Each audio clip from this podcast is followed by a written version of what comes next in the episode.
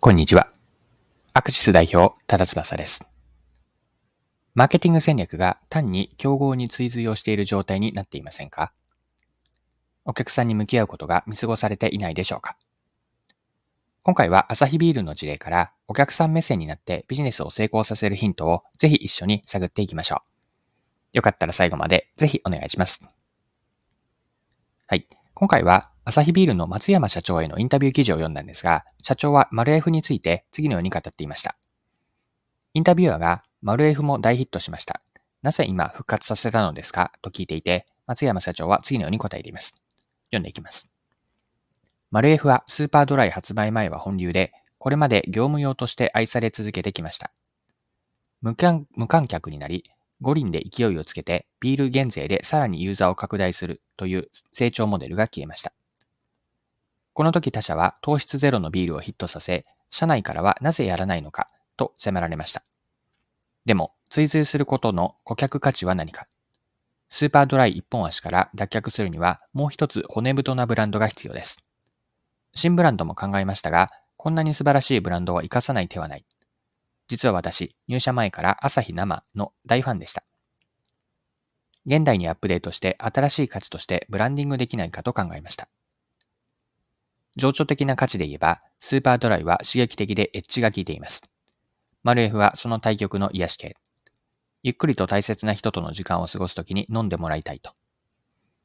はい。以上、日経の2023年4月3日の記事からの引用です。アサヒビールのこの話、今の事例からは、誰を向いてビジネスをするかに学びが得られます。で、競合と同様の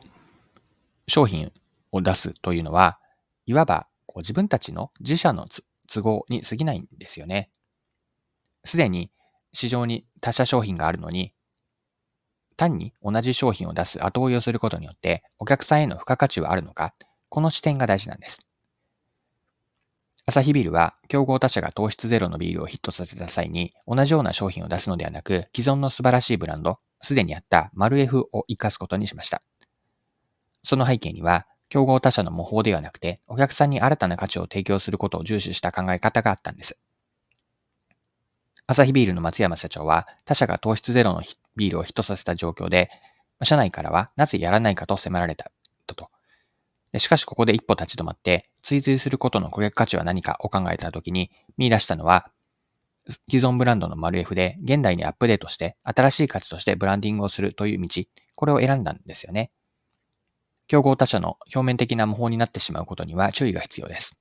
なぜなら、まあ、そこには顧客不在、つまりお客さんという視点が抜けているからで、お客さんではなくて競合を向いてビジネスをしてしまっている状態なんです。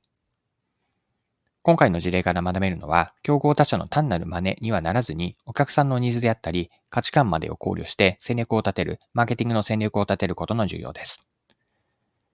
学びを一般化すると、マーケティングの意思決定をするときには、本当のお客さんに、本当にお客さんのためになるものなのか、この視点を入れることがすごく大事なんですよね。お客さん目線になることは忘れてはいけないんです。自分たちのお客さんは誰か、まずはお客さんを決めると。そしてお客さんが抱える問題であったり、課題感、まあ、ニーズであったり、さらにもっと奥にある、こう、望みとか、うん、言葉にならない不満、まあ、こういった顧客インサイトまで、これらは何かと。そして商品やサービスがお客さんにもたらす本当の価値、本質的な価値は何だろうか。まあ、これらの問いというのがお客さん目線になってビジネスを展開していくことには大切だと思っていて、まずお客さんは誰か、そしてお客さんの何を解決してどんな価値を提供するのか。これらはマーケティングにおいて大切な問いになります。はい、そろそろクロージングです。今回はアサヒビールの事例を取り上げて学べることを見ていきました。最後にポイントを振り返ってまとめておきましょう。今回はお客さん目線での意思決定と実行と、これをテーマに見てきました。競合と同様の商品を出すことは、いわば会社の都合でしかないかもしれなくて、すでに市場に他社商品がある場合に、お客さんへの付加価値を考慮することが重要です。つまりは、競合他社の表面的な真似をするのではなくて、しっかりとお客さんのニーズであったり、顧客インサイト、何に価値を見出すかの価値観を考慮しながら、商品開発やマーケティングをしていくと。マーケティングの意思決定において、本当にお客さんのためなのかに立ち返る。お客さん目線でお客さんは誰か、そしてお客さん抱える問題は何か。その問題を解決することで、本当にどんな本質的な価値をお客さんにもたらすのか、これらを一つ一つ答えていく、考えていくことが大事です。